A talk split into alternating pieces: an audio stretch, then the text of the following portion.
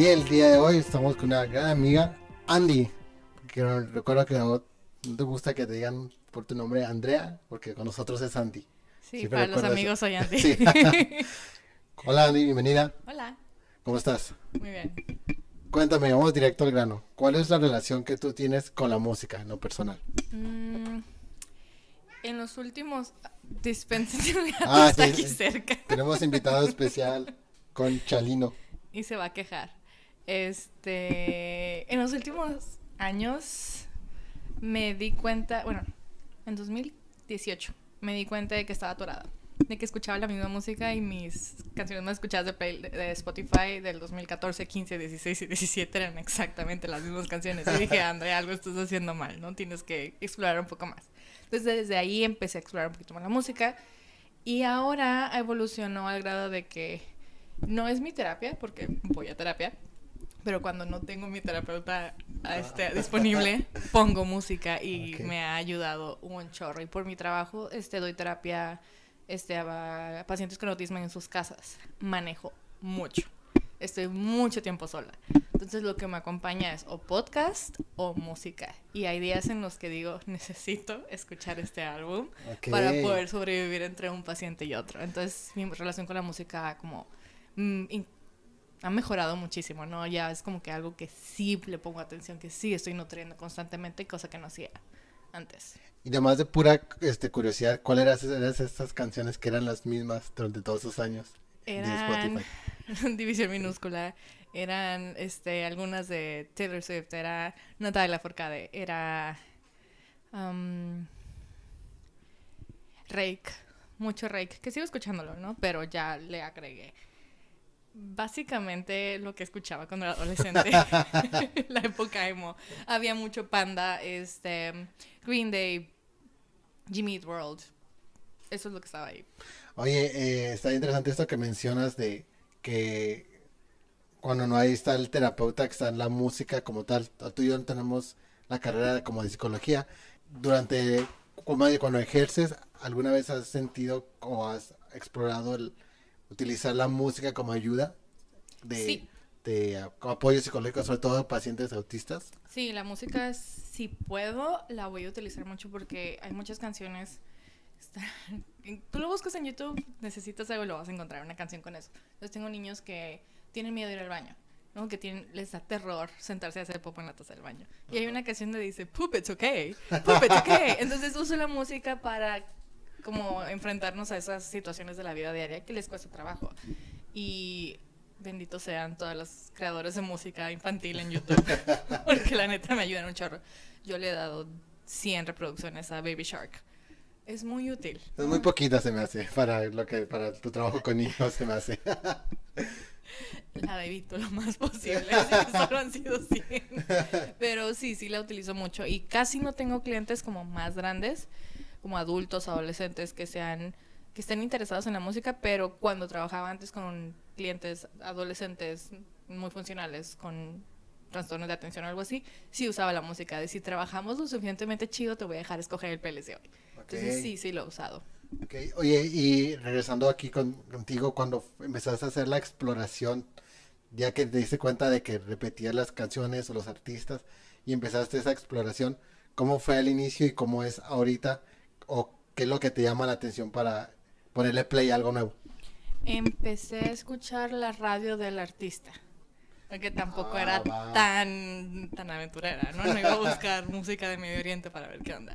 Entonces, si a mí me gustaba mucho División Minúscula, ponía el, el radio del artista y me empezó a salir este Reino, me salió Siddhartha, me salió Caloncho, y yo como que, oh, ok.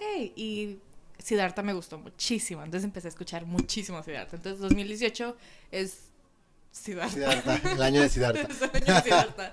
Este, entonces así fue como que, ok, con Natalia Lafourcade empecé a descubrir este Javier Amena, este, mm, ay, Denver, empecé a escuchar a un montón de artistas latinoamericanos que tal vez tengo cuatro o cinco canciones grabadas de ellas porque no tienen mucho como carrera musical, pero ya era como que, ok, ya estoy escuchando a 20 artistas nuevos. Me acuerdo mucho el 2017, diciembre, el ya ves el eh, playback que te pones Spotify sí, sí, de sí. escuchaste un artista nuevo. Yo, ¿qué? ¿Qué? Entonces, el siguiente año era como, escuchaste 40 artistas nuevos. Yo, sí, ah, bueno, está bien, ¿no? Ya, ya hice mi tarea. Tal vez escuché tres canciones, pero ya lo estaba como Ya había más exploración. Pero sí me acuerdo que yo estaba pensando como, necesito escuchar música en español. Casi no escucho música en español. Entonces me fui por ahí a explorar como música latinoamericana. ¿Y quién fue? Y fue avanzando el tiempo y descubrí a este man. Ah, Ay, me este man, sí. Este, entonces sí fue como que estuve explorando eso y así estuve desde 2018 hasta 2021, cuando otra época llegó a mi mente, que es el K-pop.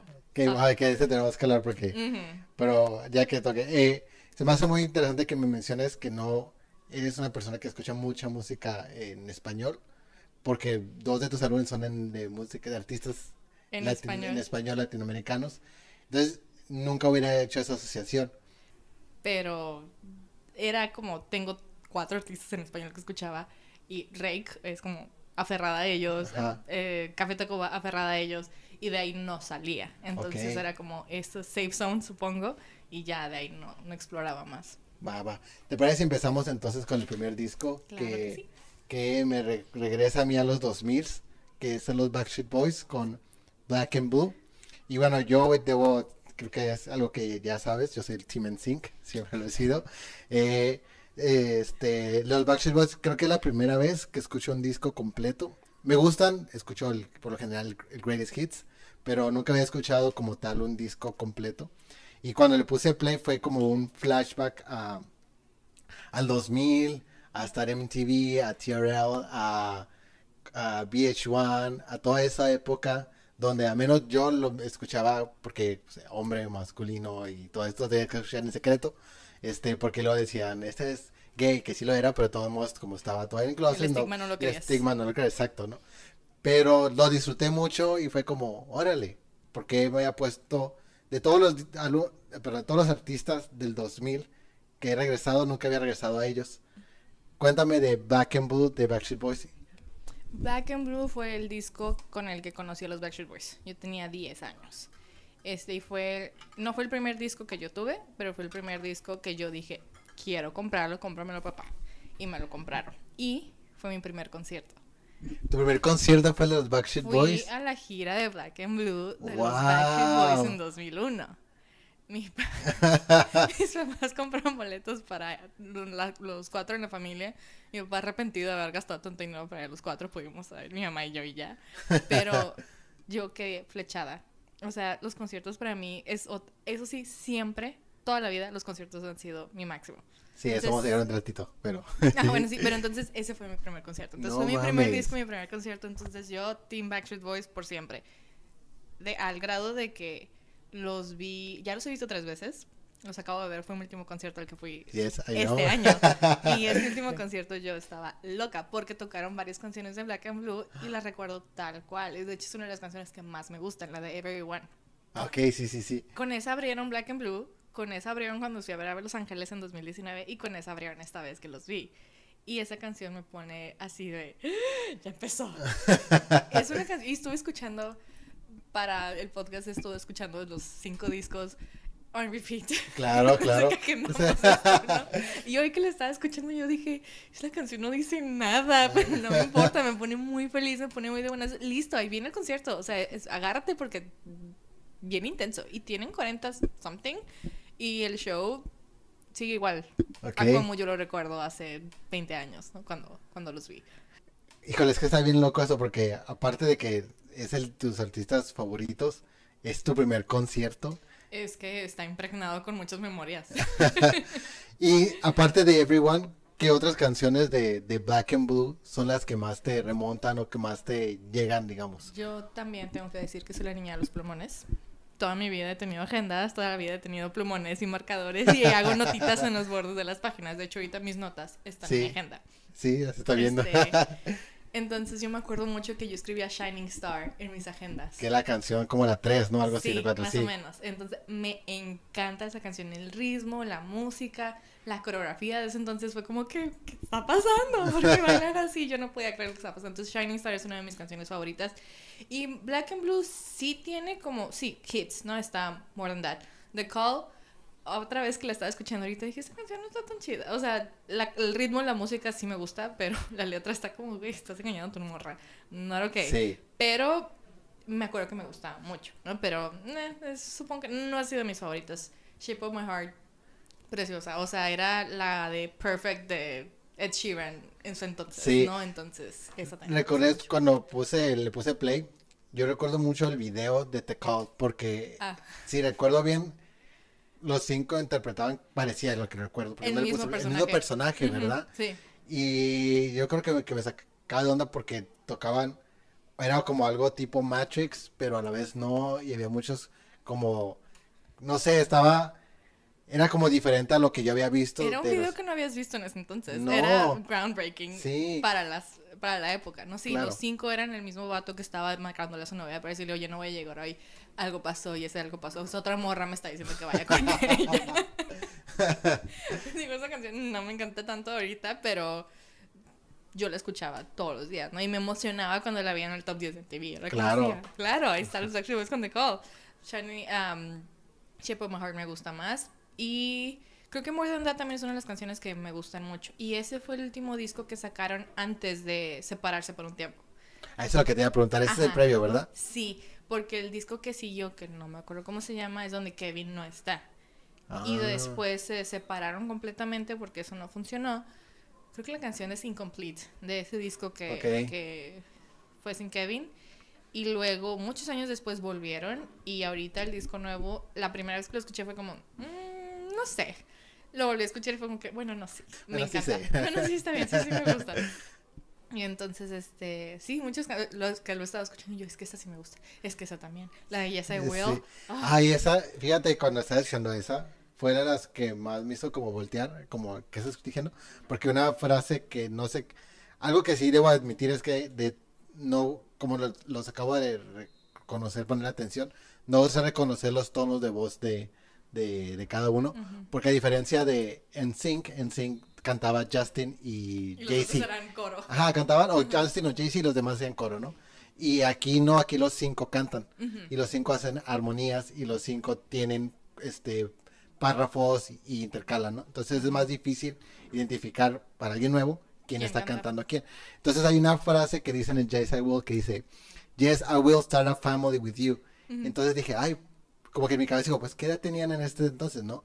Como treinta y tantos, yo supongo, veintitantos. Como ya, no, estaba, no tenían 21, pues. No, o- no tenían 21. Ajá. Sí estaban mm, en mid 20 tal Ajá. vez, este, pero también se casaron jóvenes algunos. Sí, ¿verdad? Algunos se casaron muy jóvenes. Aquí no creo que hayan estado casados, pero ya estaban en relaciones con las que ahora son sus esposas. Ok. Porque, por ejemplo, Brian tiene un niño, un niño- un hijo de 17 años. Ajá. Entonces ya estaba con su esposa, Ajá. ¿no? Y, y si no me falla la memoria, o sea, han sido sus parejas por añísimos. Y el, el- creo que de los que tienen los hijos más jóvenes es AJ, tienen 5 o 6 años. O sea, No son tienen- bebés, pues. No, no son bebés. no. Ahorita ya tengo 40 años, pero sí, o sea, esa canción es muy bonita. Y no, y yo a los 10 años, claro, Hopeless Claro. Romantic, claro que sí, Yes I Will, claro que sí. Y también me gustaba la de Not Me. Dice como, esto que me estás dando, ah, ah, no me gusta lo que me estás, estas obras que me están dando por una relación, no la quiero y voy a poner mis límites. Claro que sí, también esa me encanta. ¿Cuál era tu Backstreet Boy favorito en aquel entonces? Ay, Kevin. Kevin y ahora. Kevin era... Ah, sí, Kevin. Sigue. Sí, sí, sí, sigue siendo Kevin. ¿Qué es lo Y que tiene Brian, mira, voy a usar un poco el lingo de K-pop, pero Brian era mi bias wrecker. Entonces, Kevin y Brian, que son primos casualmente, este, eran los que más me, me llamaban la atención. No sé si te acuerdas, pero Burger King sacó sus monitos de acción de los Backstreet Boys. No, no recordaba eso. Burger King tenía los cinco monitos de acción y te regalaba un disco con singles de diferentes colores. Y Gotta Catch 'Em All yo los tenía todos. Y pero, los discos, pero los, los juguetes no los pude conseguir todos. Tengo a Kevin. Que es el que importa. Que es el que importa. Y ahí, ahí todo lo tengo ahí en, en Claro. una caja porque es el que importa, claro. Ok. ¿Te parece brincamos al segundo? Claro que sí. El siguiente es el de División Minúscula Extrañando Casa. Y, y me pasó casi lo mismo con, con Backstreet Boys cuando puse play. Yo, ah, igual que tú, crecí un poco no escuchando música en español, más en música, música en inglés. Y a División Minúscula lo escuchaba como cuando iba a una fiesta en la prepa y alguien lo ponía, pero no era algo que yo buscaba poner. Y cuando le puse play al disco me dio como ese esa nostalgia que se que mi cabeza dijo, ¿por qué no habías puesto play antes, no? Ujú. Porque lo disfruté tanto. Fue como dije, eso es algo que claramente yo hubiera disfrutado en los 15, 16, en toda mi vida. Fue uno de los discos que creo que más disfruté, nuevos, porque para mí es algo nuevo. Eh, cuéntame de Extrañando a Casa. Yo conocí a Visión Minúscula en la prepa, con mis amigos hemos, obviamente, Claro. eh, con el disco de Efecto Perfecto. Me gustó mucho, lo escuchaba diario. Pero cuando empecé a escuchar como, a ver, ¿qué más hay de División Minúscula? Obviamente descargando las canciones piratas, me di cuenta de que Extrañando Casa me gustaba aún más. Al grado de que la canción de Radical, yo era la chica radical. Claro. Ah, Cuando existía el Messenger, en, el Messenger chat, sí. eh, ya ves que podías poner como tu link. Yo era Sí. la chica radical. O sea, esa canción era- estaba hablando de mí y aparte tiene una, una parte de, este, no sé qué, desata cada momento cuando sale el show. Ajá. Dice la canción y yo, claro que sí, voy a estar saltando, gritando. Y a la fecha, concierto al que voy, concierto al que no te atrevas a pedirme que me siente. Claro. Porque me ha pasado que me piden que me siente y los mando a la chingada. Es como que no, amiga. Pero, pero, ¿cómo que te piden que te sientes? Estoy en un concierto, estoy disfrutando el concierto y la persona atrás de mí me pide que me siente. Porque está sentada ella y no porque ellos están Ay, sentados. no. Pero si está Ricky Martin bailando She Bangs, amiga, no me voy a sentar. Claro. Si estoy en el concierto de BTS, no me voy a sentar. Entonces es como que, lo siento, soy la chica radical, no me voy a sentar. Eh, esa canción era como mi favorita y a la fecha la escucho y es como que no puedo no entrar en trance, cantarla toda, ¿no? Este, yo antes este, llevaba una mochila de Domo Kun a todos lados. Y la ¿Quién, perdón? Domo Kun, Ay, él no sé quién es. es un brownie de una caricatura japonés. Es un monstruo. Ah, ya quién, ya, ya. Yo ya, tenía la mochila de Domo Kun y pues era la mochila de la que habla la canción. Entonces, Ah. era yo completamente. Entonces, esa como que se volvió una de mis canciones favoritas. Y años después de la prepa, yo ya estaba en la universidad, me acuerdo haber vuelto a escuchar o escuchar conscientemente la canción de Feliz Primer Aniversario. Y yo así como que, bueno, llevo 15 años de relación con mi actual pareja, ¿no? Con mi esposo. Y yo así como que me puse a llorar. Yo, qué canción tan bonita, ¿cómo me dado cuenta? Esa canción es perfecta como para lo que yo sentía, ¿no? Por él, yo así, "Oh, sí, claro, dije esa canción. Disco años, 10 años después sigue siendo tan eh, lindo y emocionante para mí escuchar. Y luego también la canción de, de Simple también me gusta muchísimo. Y cómo, porque son, bueno, no sé cuánta edad de diferencia había entre cuando descubres a los Backstreet Boys y a División Minúscula y cómo era este, este gusto distinto de pop al punk como tal. Ah, Yo creo que fueron unos 5 o 6 años de diferencia. Porque Backstreet Boys lo conocí cuando tenía 10 años, más o menos. Y División Minúscula ya que estaba en la prepa, 16, 15. Ajá. Eh, yo lo he dicho mucho últimamente. Me arrepiento mucho de haberme no vuelto, no emo, pero metido tanto en ese core emo y dejado de lado hacer como que nunca fui una fangirl. Ajá, claro. No, porque negué eso por un tiempo, ¿no? De que no, no, no. Ay, bueno, sí me gustaba. Ya no, ¿no? Porque era como que el ambiente. Yo este, en la prepa en la que estaba, el estatus era. Claro, thing. claro. Y yo ya era la, la rechazada social por estar en, en el bachillerato internacional, que era una sección de la escuela donde te exigían más académicamente. Entonces yo era las nerds. Claro. Entonces nerd y fangirl No. entonces, este, intentabas como, y también la cura en, en la prepa era ir a tocadas. Y yo iba a muchas tocadas, muchas, muchas toquines, este, de bandas chiquitas de aquí de Tijuana y de Tecate. Entonces, este, por eso también me envolví tanto en, y eran conciertos en vivo donde sí podías acercarte al artista, ¿no? Claro. Donde el, el vocalista que acabas de ver está ahí al lado tomándose una cerveza. Entonces era más accesible, entonces eso también me enganchó a dejar un poco atrás el pop, más Ajá. o menos, y meterme más como en este rock alternativo, indie. ¿Y cómo, cómo era la, la, la, como, como utilizaban, ¿no? La escena de ese entonces del punk, porque por ejemplo yo la viví en Tecate, no me tocó venir a Tijuana. Y, sí es cierto, estaban bandas, era lugar, era pues lugares pequeños y podías acercarte, incluso a veces hasta te podías subir al escenario mientras ellos estaban tocando, eh, pero cómo era la, la, escena aquí de, del punk en, en Tijuana en esa época. Eran las mismas caras una y otra y otra vez. Íbamos a ver a las mismas bandas una y otra vez. Me acuerdo que veía entre paréntesis y veía a aeroplanos y había entre paréntesis aeroplanos. Ica era una banda de Tecate. Este, entre paréntesis me suena ese nombre. Sí, tengo el disco LP que grabaron ahí porque era tan cercano de, o sea, eran tan poquitas personas siempre que y tenía yo un par de amigos que, que tocaban en bandas, ¿no? Este, tenía una amiga que cantaba una canción que se llamaba Morning Star, creo que era su banda. Ale. Este... Ay, me suena. Creo que sí la, bueno, la reconozco de cara, pero sé, ah. que la, sé que la conozco. Pues. Sí, probablemente. Este, mm, y tenía otro amigo que era súper amigo de los de la escena, ¿no? Que tocaban en Dead Emotions y que tocaban en, que eventualmente se convirtieron en Don. Ah, ya. Uno, el, vocalista de Don iba conmigo en la prepa. ¿En serio? Y eso tocaron hasta en el Warp Tour una vez. Que sí, ¿no? Tal vez, no sé. Pero o sea, no como les perdí, les perdí la pista. no, no, no, no la gira, pero creo que tocaron en una, en una, en una fecha aquí en San Diego. Puede ser. O sea, sí sé que se hicieron como muy grandes, pero ellos, yo los vi en su primera banda, Dead Emotions. Este, y eran toquines en un garage, en, en un patio de una casa en el foro, este, cuando eran más grandes y más organizados los eventos, eran oficiales, eran el Box Underground, que está al lado. Un ladito, chiquitito. chiquitito. Claro. Sí, entonces, y esas mismas personas te las encontrabas en los conciertos de División Minúscula y de Panda. Claro. Y era tan poquita gente que una vez, he visto División Minúscula cinco veces, si no me equivoco. Y una de esas veces, en el Spotlight Something, una, alguien se me acercó y me dijo, ¿quieres entrevistarlos? Yo dije, claro que sí, pero no te creo. Me dijo, no, sí, ten, y me dio un pase VIP para que pasara a entrevistarlos. A División Minúscula. Y los entrevisté, sí. ¿Y qué le preguntaste? No tengo idea, todo está blacked out en mi mente. Tengo una foto que prueba que ahí estuve. Qué pena. no, sé que no puedo decir nada, sé que mis palabras no salieron. No creo que hayan utilizado la entrevista. Sé que grabaron, o sea, me acuerdo haber visto un video en YouTube en algún lugar y eran las escenas y salía yo como dos segundos, ¿no?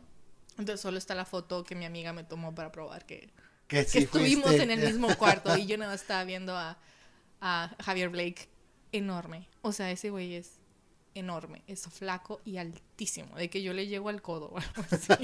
Yo mido unos 50, estoy muy chaparra, pero él es muy alto.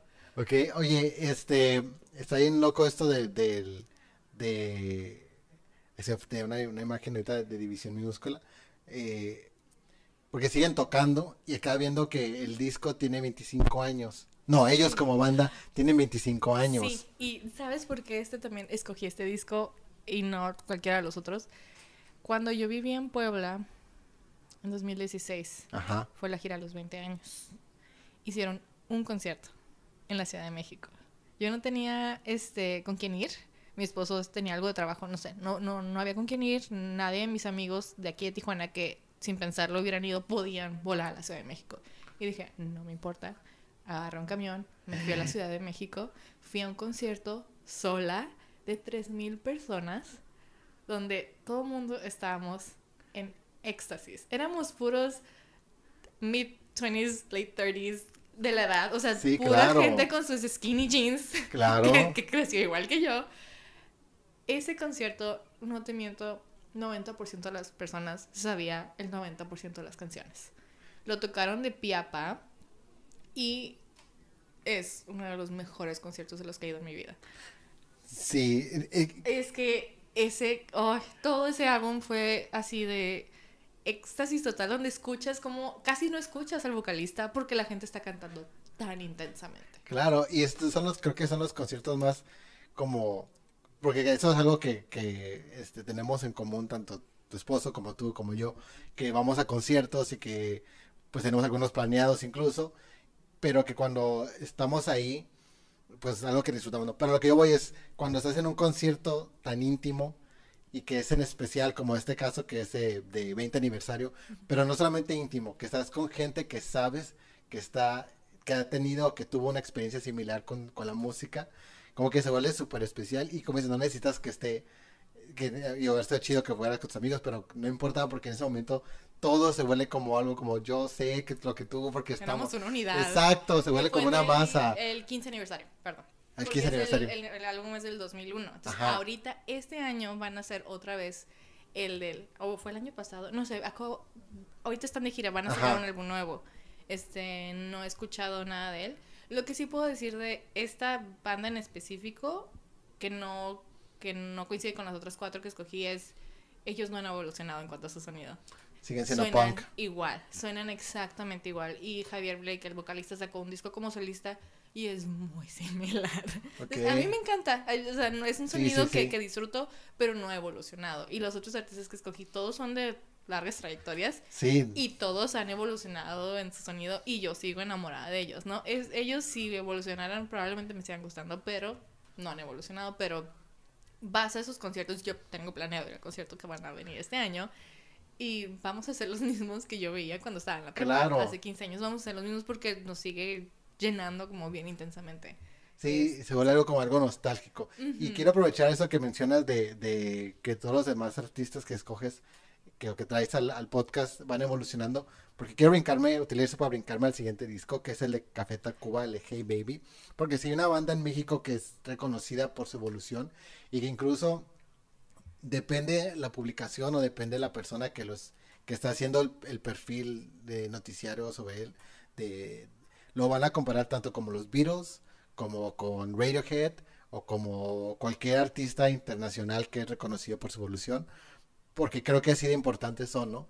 Yo en lo personal, y siempre lo he dicho, Café Tacuba lo conozco por el podcast, porque nuestro amigo en común Diego lo trajo y, y me gusta escuchar la música antes de, de hacer la entrevista. Entonces me voló la cabeza el disco de Re, si no me acuerdo cómo, y, y es uno de los artistas que más me han traído. Entonces, de nuevo me pasa esta situación donde digo, ¿por qué no les di esa chance, no? Aunque bueno, ya he ido a tres conciertos de ellos y la verdad, tienes que ser fan, fan, fan, creo yo. Cuéntame de Café Tacuba, Hey Baby. Ok. Escogí Hey Baby y que sé que no es como que el más popular, es el más nuevo. Es el más nuevo. Y de hecho, yo hablando con Diego, este me dijo que a él no le había gustado este disco. Vaya. Ajá, y como yo conocí a Café Tacuba fue mi papá es fan. Ok. El disco de Café Tacuba, el primer, bueno, el cassette de Café Tacuba. Oh, no. El primer cassette de Café Tacuba está en algún lugar en esta casa. Yo crecí escuchando Café Tacuba toda mi vida. Entonces, no hay un álbum que yo te diga, recuerdo haber escuchado este álbum porque yo todas las canciones las escuché como si fueran una licuadora. No, ahí están las canciones y yo las escuchaba y son muchísimas canciones que me gustan muchísimo. Entonces, cuando me fui revisando los discos, este, como el historial, porque dije, yo como escogí mis álbumes fue, va a ser este artista, este artista, este artista, y de esos artistas escogí qué álbum me gusta más. Ok, sí. Entonces dije, es que este me gusta mucho, pero es que también, pero es que, pero ninguno era como todo el disco tiene ese valor sentimental como los otros que ya había escogido. Entonces dije, no. Y Hey Baby fue el primer disco en el que yo me acuerdo haber dicho, va a salir un disco nuevo. Y estaba emocionada. Porque antes simplemente ahí estaba el disco, ¿no? Salía y yo veía los videos en MTV y decía, oh, está en vergas. Y luego lo escuchaba, algunas canciones que descargaba, nunca era el disco completo que, que le dedicaba el tiempo. Y este disco sí. Y lo que más me gustó fue lo diferente que sonaba, pero lo tan Café Tacuba Exacto. que era el disco. Entonces, por eso lo escogí. Este, me acuerdo mucho, mucho. Ya lo había escuchado un par de veces, pero yo me acuerdo, estaba bañándome y escuché la de 1, 2, 3. no, está- con la Y que le inicia. puse atención a la letra y me puse a llorar. Dije, ¿cómo es posible que esté bailando con esta canción? Está muy triste. Porque habla de los desaparecidos en México. Sí. Entonces, me voló la cabeza, ¿no? Yo, ¿por qué siento tantas emociones? ¿Por qué tengo ganas de bailar? ¿Por qué estoy llorando? Porque, o sea, y yo en ese entonces, yo vivía en Puebla cuatro años. Cuatro años. Sí, viví en Puebla cuatro años. Y cuando estaba pasando eso, no sé si te llegaste a enterar por aquí, pero hubo una muchacha que desaparecieron en un Didi, que se hizo noticia nacional y la desaparecieron a tres, cuatro cuadras de donde yo vivía. Oh, fuck. Y yo me movía sola en camión en ese entonces. Entonces esa canción me pegó Claro. muchísimo, ¿no? De que yo muchas veces llegaba llorando a la casa del terror que me daba los acosadores callejeros, que era cosa del diario. Entonces me pegó mucho esa canción. Entonces fue como que, oh, wow, eso está, eso está muy pesado, déjame procesarlo. Sí. Entonces esa fue la primera canción que dije, oh, wow. Entonces le seguí poniendo atención a la canción y luego hay una, no me acuerdo cómo se llama, pero la que canta Meme. Algo el mundo en el que nací. Ay, sí, el mundo en que nací se llama. Preciosa. Ay, o no. sea, cada canción que canta. Meme es fabulosa. Es, es una canción que destaca del resto porque es la voz de Meme y es preciosa. O sea, la voz tan tenue, tan suavecita. Ah. Y la letra que tiene esa la letra es canción. preciosa. Yo, güey, sí, como de que, que, le ¿qué hablando a sus papás. y yo, oh, no, hermosa. Sí, yo lo estaba escuchando y dije como, ¿qué es esto? Y puse a leer la letra y dije, ay, no, ahorita no. Porque yo estaba en casa de, de, pareja, no quiero decir voz alta, ¿verdad? Que casa. Y fue así como que no quiero llorar, no quiero llorar porque estaba jugando Donkey Kong. Completamente inapropiado. Y yo así como, que vaya, qué poco en este güey, ¿no? Eh, y le puse atención que no solamente es como el que nací, sino lo que le voy a dejar. Y como que me pegó en el sentido de, de puedo ver eso ahorita en mis papás, como, como, como, eh, o cómo se hicieron todo lo que hicieron en su vida para dejarnos a mi hermano y a mí, ¿no? Como esto. Y bueno, yo no tengo hijos, no pienso tener hijos, pero de todos modos veo también a mis amigos como, cómo están formando para pues este mundo que van a crecer sus hijos y no solamente el general, sino el propio, el pequeño, Sí, el íntimo, exacto. Sí, esa canción está muy preciosa. Y también hay otra donde la cantan desde el punto de vista femenino. ¿Cuál? Ay. Es. Porque creo que sí hay una, hay una, hay una Ah, que Enamorada. enamorada, sí, es la segunda y sí, la tercera, sí, creo. sí. Y yo la escuché y yo, ¿qué? Y ya es la segunda vez que hacen eso. Con el baile del salón también cantan desde otro punto de vista, ¿no? Sí. No son ellos cantando. Y eso también se me hace súper, súper interesante, ¿no? Súper padre. Y yo, claro que sí, estoy enamorada. Es la canción que me encanta. Este, y también la de la última, Disolviéndonos. La voz que hace Rubén en esa canción también es un poquito diferente al Ajá. resto y también es como, ah, me encanta. Y Café Tacuba los he visto ocho veces. Wow, ocho veces. Es posible. Este, no tengo los boletos de todos los conciertos a los que he ido de Café Tacuba, pero es posible que los haya visto como ocho veces. La última vez que los vi fue con esta gira Ajá. y los vi en San Diego. De todas las veces que los he visto, creo que la mejor ha sido Recampeonato. El último Eh. Recampeonato que hubo, en, que fue en el Estadio de los Cholos. Ah, ¿en serio? Sí. No es cierto. El mejor fue el Vive Latino del 2012, que fui con Diego. Sí. Sí, Sí, sí, sí, creo, creo que y voy a, te voy, a, a- como a, a- ¿cómo se llama? hacer segunda ahí, porque yo la última vez que los vi en vivo fue en un Vive Latino y Ajá. dije, en un momento en mi cabeza digo, ya entendí. Sí, sí, sí, sí. El Vive- o sea, ver a Café Tacuba en la Ciudad de México es es como ver a Coldplay en, en Inglaterra, Sí, me imagino. O sí, sea, es, sí, es fabuloso, todo el mundo está metido, no hay alguien que no esté completamente en gozo en el concierto. O sea, sí, el mejor en Tijuana fue Cerro Campeonato. Pero esta vez que los vi en el, en el del mar, Ajá. en San Diego con este disco nuevo se me hizo tan increíble de que había mucha gente blanca borracha en el concierto porque eh, sacaban las carreras de caballos y hay un concierto. Entonces tú pagas tu entrada al- a las carreras 6 dólares y te puedes quedar gratis el concierto. Órale. Entonces no es, no era un público que iba a ver a Café Tacuba. Ujú. Y, pero mi amiga Nelly y yo fuimos al concierto porque, y- o sea, fuimos a las carreras porque íbamos a ir al concierto y fuimos con mi papá. Mm, eh, Los tres somos muy fans. Y me acuerdo de estar escuchando yo cantando, gritando las persianas y luego volteando a ver gente borrachísima, güera, que no hablaba español, cantando, intentando cantar, no haciendo como que cantaba. Yo dije, claro que sí es fabuloso, pero escuché Hey Baby en vivo y me acuerdo que fue tan precioso, casi nadie se sabía, bueno, no es cierto, de los que íbamos a ver a Café Tacuba, muchos no sabíamos las canciones. Entonces escuchaba como suavecito. La- Sí, pero sí, sí. dije, es un disco nuevo. Estamos en Estados Unidos y no es un lugar de conciertos. Es súper difícil llegar a, a Del Mar si no tienes carro. O sea, por transporte público es...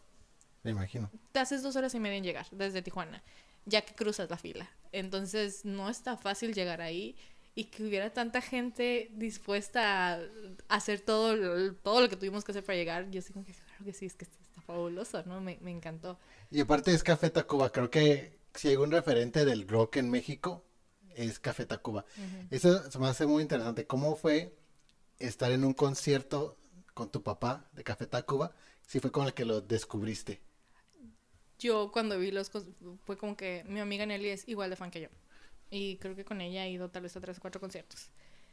Este, a mi papá antes, una vez que los vimos en playas, le compré boletos. Pero le compré boletos arriba y yo estaba abajo. Porque, pues, es un señor y me daba miedo que le fuera a pasar algo, ¿no? Pero le pasó algo. Había un chorro de gente fumando marihuana y mi papá se puso súper mal. Yo tuve que manejar ese día. Entonces, la siguiente vez que se me dio la oportunidad de ir, fue como ya no había la opción de arriba. Le dije, pa, tienes que venir conmigo. Y creo que se lo di de regalo de cumpleaños. Y fue fabuloso, o sea, mi papá y yo estábamos saltando y gritando y cantando juntos. Con mi amiga Nelly al lado, que también estaba saltando y gritando juntos, ¿no? Entonces estuvo muy, muy bonito. Ese concierto lo recuerdo con mucho cariño porque fue como todo súper fuera de lugar, como el lugar, la gente, etcétera, pero aún así era un concierto de Café Tacuba que disfrutamos un montón y con este disco que yo decía, wow, es que siguen siendo relevantes, siguen haciendo música buena. Claro. Y este, me acuerdo que Diego dijo algo de, de la canción, una que suena como tipo, no reggaetón, pero tum tum tum, Ajá. tum, tum, y me dijo, ay, es que ese ritmo no me gusta. Y yo, no, es lo que más me gustó. O sea, el, Sí, el claro. ritmo nuevo que le da como que ese... Y digo, digo, yo ya hemos tenido esa discusión y eso que eso me gustó. Que es un sí, poquito sí. diferente, pero sigue siendo Café Tacuba y con sus letras bastante relevantes, creo. Sí, creo que todo lo que... O sea, hic- hiciste una, una frase al inicio que se sigue explorando, pero sigue siendo Café Tacuba, ¿no? Sí. Entonces, en esencia, puede que a lo mejor cierta exploración con los sonidos. Yo no soy muy, muy, muy fan de Café Tacuba, pero pude escucharlo y decir, claro, este es un disco de Café Tacuba como tal. O sea, no lo, lo pude haber escuchado sin saber que eran ellos y saber rápidamente que eran ellos, ¿no? Y aparte sus voces son inconfundibles, Ajá. creo yo. Y lo que más interesante de este disco es que estaba leyendo que, perdón, es la primera vez que Rubén no se pone un apodo. Oh, yo no sabía eso. Ah, ah, mira. Mira. No, sí, ha tenido como 10. mi- Yo no le he podido seguir la pista. Sus apodos, ese güey es Rubén y se acabó. Sí, recuerdo que lo estaba leyendo y me decía que era como la primera vez que dijo, no, me voy a presentar Como sin tener un, un apodo. ¿Te parece? Brincamos al cuarto disco, Claro que que es sí. el de Taylor Swift, Lover. Ay, sí. Y este disco, eh, yo soy fan de Taylor Swift, me gusta mucho. Y creo que es uno de los discos que ha polarizado más a los fans, creo yo. ¿En Creo yo. Porque no escuché tanto como, como reviews tan buenos, como Ajá. no fue tan exitoso en el sentido de que tuvo tantos hit singles, me vas a corregir tú a mí, yo no sé. Yo lo que sentí eso, pero a mí me gusta mucho, es de los, mi- creo que es mi, de mi top 4, top 3. Yo Cuéntame no de Lover. tanto para escoger este. ¿En serio? Estaba entre Red, que fue el que me hizo Swifty, Ajá. eh, y este, los últimos dos. Ah, los últimos dos son hermosos. Que los iba a tomar como uno si los, los escogía, la verdad. Pero fue como que no, no, no, no, Andrea. Taylor es la única de esta lista a la que no he vis- visto. Ok. Este, y no, este, la vez que escuché la primera canción de esta, yo no tenía idea que iba a salir. Me tomó completamente por sorpresa, porque yo me casé unos meses antes, bueno, no es cierto, una semana antes de que saliera la canción. Entonces, este, yo estaba como muy metida en los preparativos de la boda, etcétera, ¿no? Entonces, como que no me enteré del disco. Entonces, cuando escuché la canción de mí, yo no sabía lo que estaba pasando y aparte todo el, el escenario de cómo me enteré de la canción fue tan tan fabuloso de, de- de esas cosas que nunca voy a olvidar. ¿Cómo te enteraste? Estaba en mi luna de miel. Estábamos en un este templo Kamakura. ¿Lo llegaste a conocer? No recuerdo. Es, Es, en- es una ciudad que está como a una hora al sur de Tokio en tren. No, es una no. ciudad este este que tiene salida al mar. No, no fuimos, no vi mar en, en, en Tokio, digo, Japón más que cuando vimos en el, hacia, donde cayó la bomba, ¿cómo se llama? Um, Ah, Hiroshima. Hiroshima, sí, pero no vi mar. Entonces, este es una ciudad pequeña que tomas el, el metro y te en una hora llegas y hay un templo este de uno de los tantos budas que está como en la montaña que tiene vista al mar. Y es un templo precioso. La primera vez que fuimos a Japón, fuimos a ese templo, y a mi esposo y a mí nos gustó tanto que cuando volvimos a nuestra luna de miel, dijimos, tenemos que volver a Kamakura. Entonces volvimos a Kamakura. Pero mi esposo es alguien que si está viendo algo disfrutando algo se va a tomar 10 horas. Y yo ya lo había visto, y estábamos la segunda vez, yo ya había dado mis vueltas, yo ya había tomado las fotos, yo estaba, ya había terminado. Y él no. Yo dije, y me fui a sentar, a esperarlo, lo que se fuera a tardar, no se estaba tomando fotos. Y está esta eh, pequeñito mm, templo altar que está dedicado a los santos inocentes. Entonces son monitos de niños chiquitos que las familias japonesas adoptan cuando pierden a un niño. Ok. Y le ponen gorritos y le ponen bufanditas, hacía frío. Entonces los... ¿Subiste algo de eso? Como que tengo imagen de esa imagen, de esa imagen. Tal vez, Sí, tal vez. sí, eh, sí. Si no fui yo, fue, fue. Eder, sí, porque este, estuvimos demasiado tiempo ahí. Entonces yo estaba ahí, minding my own business, esperando a este vato. Y me llega una notificación de YouTube, video nuevo de Taylor Swift. Yo, ¿qué? Lo abro y es me. A mí me encanta Panic at the Disco. I know. Entonces ver a Taylor Swift con Brenda Urie no era algo que yo necesitaba, que no sabía que no estaba en mi vida. Y aparte el video tiene a su gato, al, al gato más nuevo que tiene, que está precioso, que no sé si sepas, pero o sea, el gato era un actor para el video y ella se enamoró del gato y se lo quedó. No, no sabía eso. Ese ya es el tercer gato de ella, pero lo conoció ese día. Entonces el gato está precioso y el video es como lleno de colores. Eh, Veníamos de Reputation. Sí. Entonces eso simplemente me voló la cabeza y el la juego de palabras que usa como mi y, y como tan pop, tan alegre, Sí. yo dije, wow, ya no está, ya no está triste, Ya no está enojada. lo superó, ya no está enojada, yo fabuloso, te amo, no me encanta. Entonces yo vi el video como cuatro veces en esa sentada y luego me llegó la notificación de Spotify, dije, a ver, no tengo que escucharlo sin la distracción del video. Y la escuché y yo, no, sí, está fabuloso, me encanta. Entonces estuve el resto de ese viaje escuchando a mí hasta ya regresé del viaje y salió este después The Archer, creo. Sí, creo que esa es la segunda. Salió The Archer que me gustó. Este, no me voló la cabeza como a mí. Y luego salió este. Lover. No, no, no, no. Salió You Need to Calm Down. You Need to Calm Down. Siempre se me olvida esa, esa, eh, se me hace muy largo el nombre. Y el video también fue como, wow, ¿qué está Sí. pasando? Sale Katy Perry en este Perry. video, ¿no? Yo no podía procesar nada de lo que estaba pasando. Y luego sale Lover y me morí. Ay, sí. O sea, yo estaba recién casada, ¿sabes? Escuchar Lover, yo, ¿por qué no salió seis meses Ya antes? sé. Que no lo iba a escoger para canción porque Edward tenía que acceder a él y él no iba a acceder. Pero Pero se iba a poner en algún momento en la boda. pero yo, yo estaba de Lover, of course, claro que sí. Luego la canción de Paper Rings, como no te decía, como sé. preciosa. Entonces, todas las canciones de, de Lover me encantan. O sea, me gustan muchísimo, me resonaban mucho conmigo. Y también fue el primer disco que tengo entendido donde ella escribe una canción de no su experiencia personal. La de, mm, este, Dead by a Thousand Cuts. Ajá. Eso es algo que ella leyó, un, un- vio una película, leyó un libro y dijo, ah, huevo, y escribió la canción. Entonces también dije, claro, ella puede hacer esto, ¿no? No Sí. todo tiene que ser esa experiencia. Y me acuerdo haber visto el Tiny Desk Concert que salió de, de, de Lover y dice como que ella estaba muy preocupada por que ya estaba feliz y se iba a quedar sin que escribir. Ujú. Y después pudo hacer. Esa es la primera, como, sad, eh, la canción triste que, que escribió que no fuera de ella y dijo, ah, huevo, sí puedo. Entonces, este, dije, "Ah, claro que sí, claro que sí, ella es fabulosa, puede hacer lo que quiera. Entonces yo, Lover, me encanta. O sea, no puedo dejar de escucharlo. Sí, yo, yo recuerdo cuando lo escuché, porque lo escuché también cuando recién salió, como que tuve sentimientos mixtos, porque a mí Reputation me encantó, fue mi favorito de ella. Y creo que pasa algo con ella, que en el sentido de que hay- después de eso es- empieza a escribir ya sin ser tan personal, ¿no? Como Ajá. que empieza como que ya es suficiente, ¿no? Y los dos que sacó son fabulosos. O sea, Sí. Evermore y, y Folklore, Sí. fabulosos. Y algo que tiene, ese- que tiene esa eh, época de Taylor Swift que yo creo que también fue, para mí no dije, ah, sí, esta mujer sí me, me, me cae bien, no solo musicalmente, sino como persona, porque hizo vocal sus tendencias políticas, porque nunca decía Ujú. nada. Sí. Y con el video de You Need to Calm Down, dijo como gay rights. No, me dijo, importa. Dijo No soy tu blanca ah, republicana como ustedes creen. ¿no? Claro, y para mí eso fue como un, dije, oh, ok, Es personal, ¿no? Es No personal. solo es un producto. no es un producto, ¿no? Eh, de, digo, yo sé que mencionas como la canción de Me y mencionas The Lover, eh, pero en sí, ¿dirías que son tus canciones favoritas o dirías que tienes otras No. que referentes? Ah, O Daylight. Daylight, que es de las Es la última. Me encanta cómo termina. I wanna be remembered, no sé qué, no sé qué, but the things I love, not the things I hate. Yo, Exacto. ay, sí, y lo aparte la forma en la que lo dice, como hablando, como, como voice note, y no como cantando, esa me gusta muchísimo. Y también hay una canción que, dependiendo del día, puedo o no puedo escuchar, que sí le voy a hacer skip, es la de Soon You'll Get Better.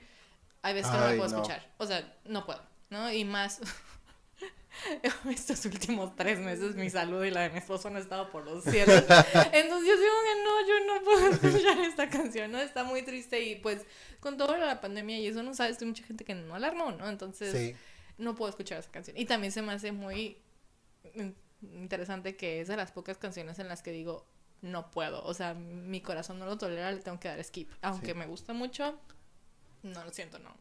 es que es demasiado personal el hecho de que, o sea, hay una frase de esa canción que me gusta mucho que dice, odio tener que hacer esto acerca de mí, pero a quién, ¿cómo voy a...? algo Pero si como- no estás tú, ¿qué si no estás pedo? tú, ¿qué voy a hacer, no?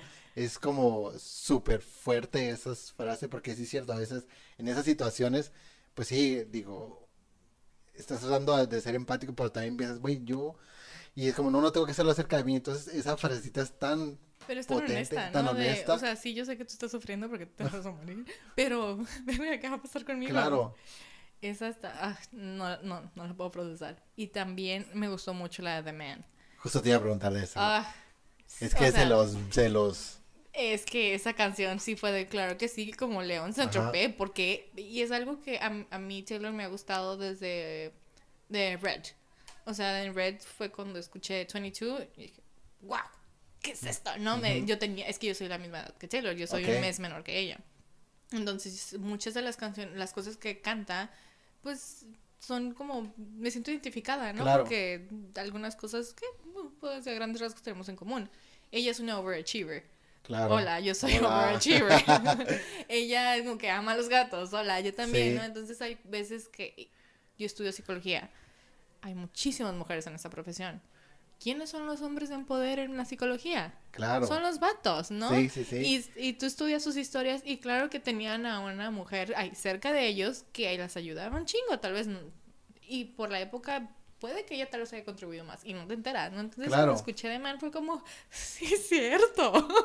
Es Sí. que sí es, sí es muy frustrante que te juzguen tanto o con otro, este lente solo porque eres mujer, ¿no? Sí, porque claro. puedes o no puedes hacer. Y ahorita, a como están las cosas, ¿no? Yo hay cosas que yo sí me estoy limitando porque soy mujer, ¿no? Hay cosas que yo no me atrevería a hacer porque sé que no estoy en igual de condiciones que, Claro. que un vato en, mi- las mismas condiciones que yo. Entonces sí es como que ah, esa canción me gusta mucho también. Sí, eh, creo que ahí es donde ella empieza también, te digo, ¿no? Esa, Hacer política. hacer política, Ujú. decir como, como ya se vuelve personal porque también ya no se trata solamente de los chismes, sino de cómo hacer esto para empoderar, ¿no? Para decir como poner una, una postura de a dónde quiero y a dónde qué quiero demostrar y hacer, porque al fin del día algo que tienen estas, estas artistas es que mucha gente las está admirando, ¿no? Entonces, agarrar esa, esa situación y decir, voy a hacer un rol, aparte que agarras un- una carga súper fuerte, pero tomo la empieza a ser inspiración para estas, Y se vuelve acompañamiento musical. O acompañamiento sea, lo musical, y exacto. dices, "Ah", sí, ¿no? Como que tienes de dónde agarrarte cuando estás como batallando y escuchas esta canción y dices, ah, claro que sí. Si Taylor puede, yo también. lo intentas. Este, Claro. Pero sí, eso es... En general creo que todo el disco me gusta mucho, pero sí creo que Daylight es la... Pasemos al último, que es el de El BTS, Love Yourself, Answer. Ujú. Eh, y aquí, bueno, yo soy nuevo que en el K-pop, por mucho tiempo. Es el primer disco de K-pop del podcast. El primero, sí es el primero. Of course. Eh, sí, BTS, BTS. siempre es el primero en Sí, todo. este, yo ahora estoy obsesionado con Blackpink, pero a BTS no había escuchado más que, creo que las Kid Singles. Y cuando escucho este, la verdad que sí me sacó de onda porque tiene un, como, se me hizo smooth, pero a la vez tiene un poco de dance pop bien, se me figuró mucho a la playa, no sé por qué. y lo disfruté bastante que de repente como, ¿cómo es que? Pero no sé lo que están diciendo. Entonces, bueno, no importa, ¿no? Entonces, cuéntame primero antes de, de empezar a BTS, ¿cómo llegas tú al K-pop? Ok. Corea ha estado involucrada en mi vida desde que soy muy chica y no me había dado cuenta hasta ahorita. Entonces yo hice taekwondo ocho años, ¿no? Soy Ok. cinta negra taekwondo. Fast forward muchos años cuando vivía en Puebla y en Querétaro, seguido íbamos a la Ciudad de México y una amiga nos llevaba a K-Town e íbamos a comer a restaurantes coreanos. Yo no tenía idea de qué estaba pasando, pero yo estaba en el restaurante coreano comiendo bibimbap. Ya ahorita ya me acuerdo, o sea, ya sé cómo se llama eso que pedíamos porque me acuerdo de cómo se veía y ya sé que es bibimbap, ¿no? Entonces como que siempre he estado ahí como rondando. Este, pero llegó la pandemia y Netflix me dijo, oye, este, ¿quieres ver esta serie coreana de policías? ¿Te gusta el True Crime? Y yo dije, ah, y lo vi, enganchada. Me dijo, ¿te gustaría ver este? Yo, claro que sí. no me han soltado. O sea, a la fecha de 10 series que veo, 8 son coreanas. Desde ese entonces enganché. Entonces ahí fue como donde empecé a, a interesarme por esto. Pero también, este, eh, de que, desde que empecé a trabajar en Estados Unidos he estado trabajando en, esta meta de conseguir mi licencia para poder ser supervisora en, en, lo que trabajo. Yo fui terapeuta, pero hay como que es otro nivel que el este, board te tiene que decir, sí, sí sabes, ten. Pero para que te digan sí, sí sabes, ten, tienes que hacer clases, tienes que pasar un examen y tienes que tener horas supervisadas. Entonces, eh, yo estaba muy estresada, es un examen que tiene el, o sea, la no me acuerdo si es 60, 40, 40, 60, pero 60% de las personas lo falla o 60% de las personas lo, lo, aprueba. Sigue siendo como números muy altos, ¿no? Uh -huh. Y yo, la niña de los plumones que soy, pues me puse muy intensa estudiando. Entonces, cuando tenía como descansos, escuchaba este podcast de True Crime de dos morras, este, de Veracruz, que me encantan, se llama No salgas de casa, y las empecé a escuchar desde el inicio, empecé a ir más adelante, y vi cómo ellas descubrieron BTS a través de los episodios y siempre terminan con una nota feliz. Y era como, escuché esta canción de BTS y escuché esto y no sé qué de Jimin y no sé qué del JK. Y yo así como, oh, Simón. Hasta que hicieron un caso donde hablaban del ferry de Sewol, que es un caso muy famoso en, en, en Corea, donde hubo un ferry que por corrupción, se, o sea, se hundió por corrupción y por corrupción fue todo peor.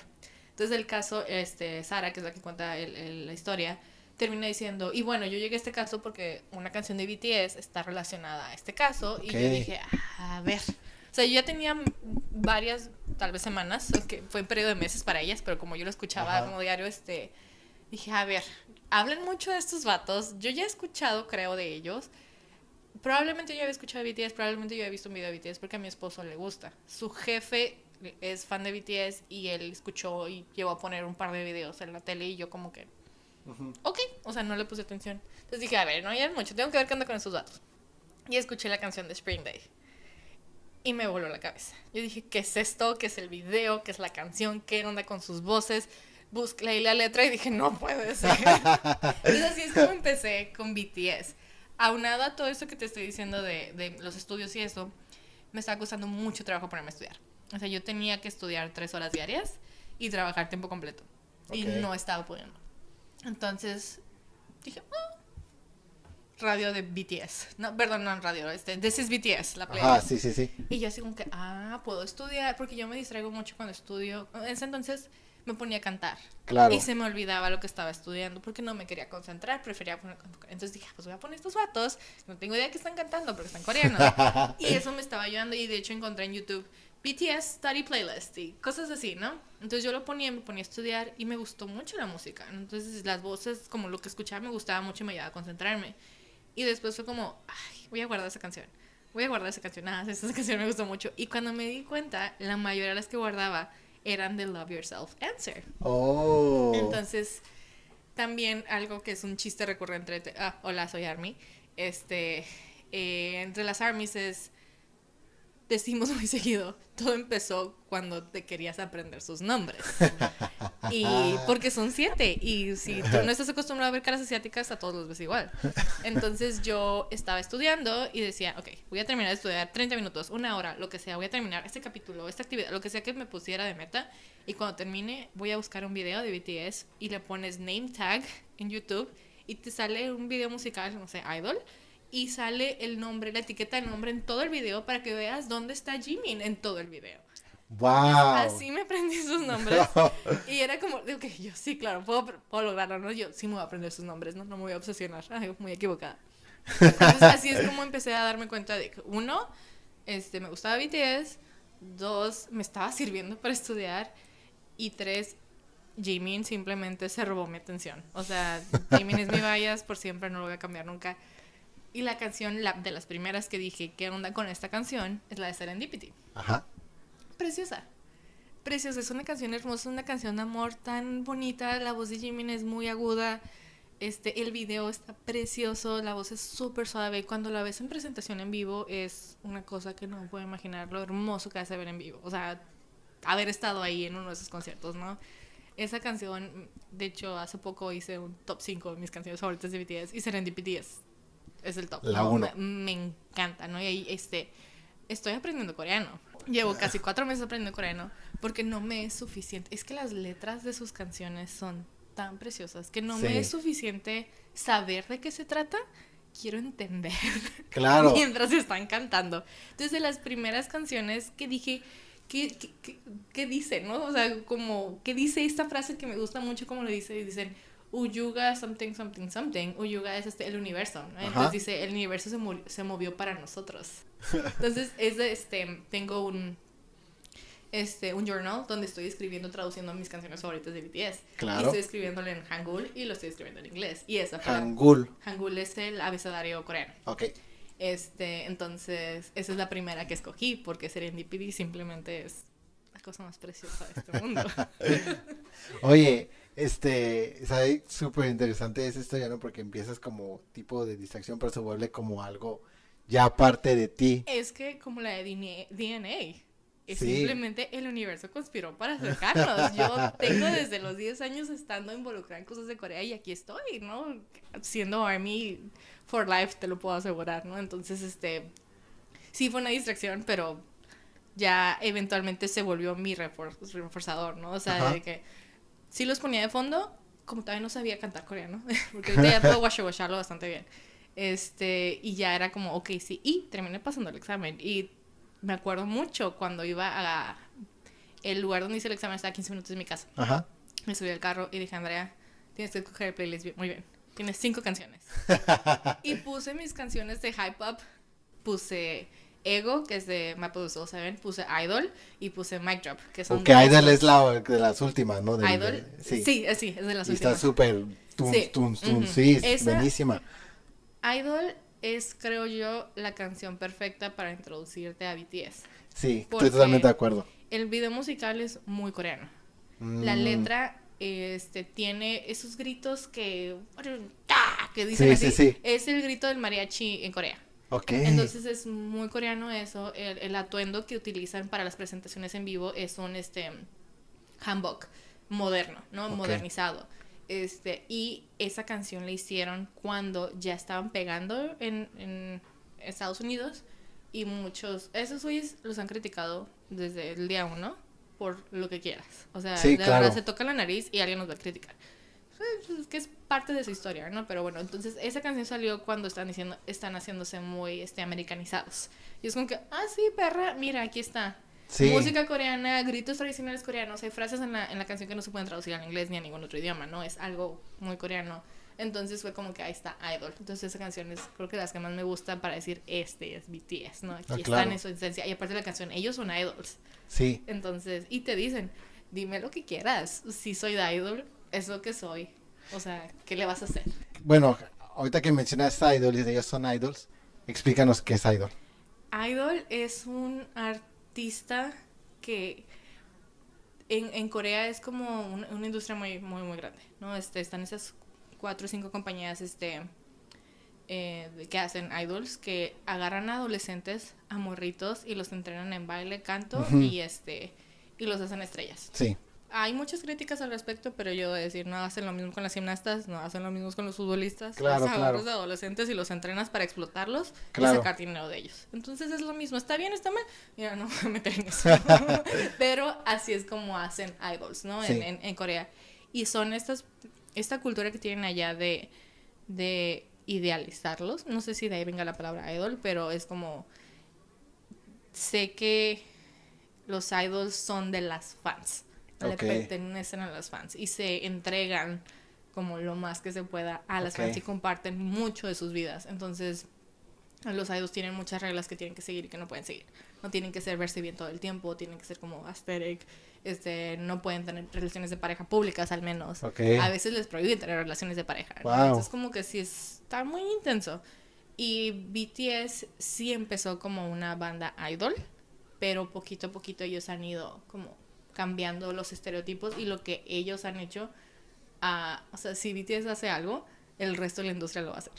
Porque son como el, el, Es el, o sea, es el top, pero es el estándar inalcanzable. es el estándar, sí, es como dicen, ay, como les tiene una palabra específica, es el, um, es el modelo, ¿no? Es el principal. Sí. Como lo que hicieron con Britney y luego salieron las Jessicas y las Mandy Moore, ¿no? Sí, más o Ok. menos. Eh, ¿Qué es un bias? Mencionaste. Ah, Bayas es este como tu preferido, ¿no? El, el de los siete, porque tienes que escoger cuál es el que, el que más te llama la atención. Ok. Fíjate Y que es algo que seguido nos preguntan. O sea, si conoces un army es como lo primero que dices, ¿quién es tu Bayas? Y ya ahí sabes qué tipo de persona es porque ya sabes cuál le gusta más. Fíjate cuando lo estaba escuchando el disco este, algo que me ha pasado cuando también escucho a Blackpink es la obsesión, no sé si es obsesión o el gusto que tienen los de Corea por rapear. Sí, o sea, eso es en todas las bandas. Sí, Todas exacto. las bandas tienen a su línea vocal y a su línea de rap. Ok, Eso es, a- así es el, el modelo que, Ok. que utilizan. Entonces BTS surgió con la rap line. Rap Monster, em, Suga y J-Hope son los de la rap line y son los primeros tres que ingresaron a la banda. ok, Ya después ingresó la vocal line, que son este Jimin, V, eh, Tai- em, JK y Jin.